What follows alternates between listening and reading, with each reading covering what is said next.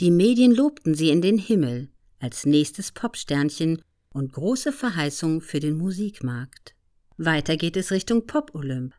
Erst im März 2019 erschien ihr erstes Album When We All Fall Asleep, Where Do We Go? Bereits vor dem Start wurde es über Apple Music 800.000 Mal vorbestellt, was ein absoluter Rekordwert war. Via Spotify wurde das Album in Deutschland innerhalb einer Woche 14 Millionen Mal gestreamt. Doch hier war noch lange nicht das Ende der Fahnenstange erreicht.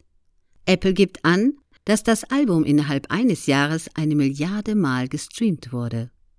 Es war zweifelsohne das Album des Jahres 2019.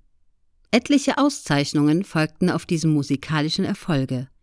2020 gipfelten diese im Gewinn von gleich vier Grammy-Hauptkategorien. Album, Single, Song und Newcomer des Jahres. Zusätzlich erhielt sie einen Pop-Grammy für ihr Album. Ihr Bruder bekam für die Produktion des Albums ebenfalls zwei Grammy-Verleihungen.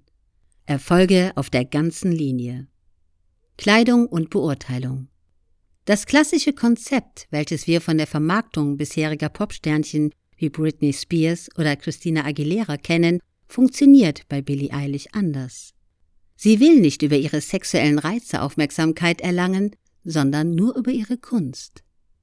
Deshalb trägt sie ausschließlich weite Kleidung, die sie, laut eigener Angaben, von Beurteilungen anderer schützt.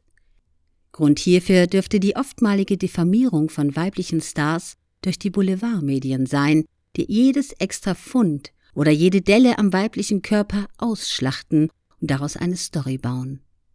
Niemand kann sagen, sie hat einen flachen Hintern, sie hat einen fetten Arsch. Niemand kann solche Meinungen haben, weil sie es nicht wissen.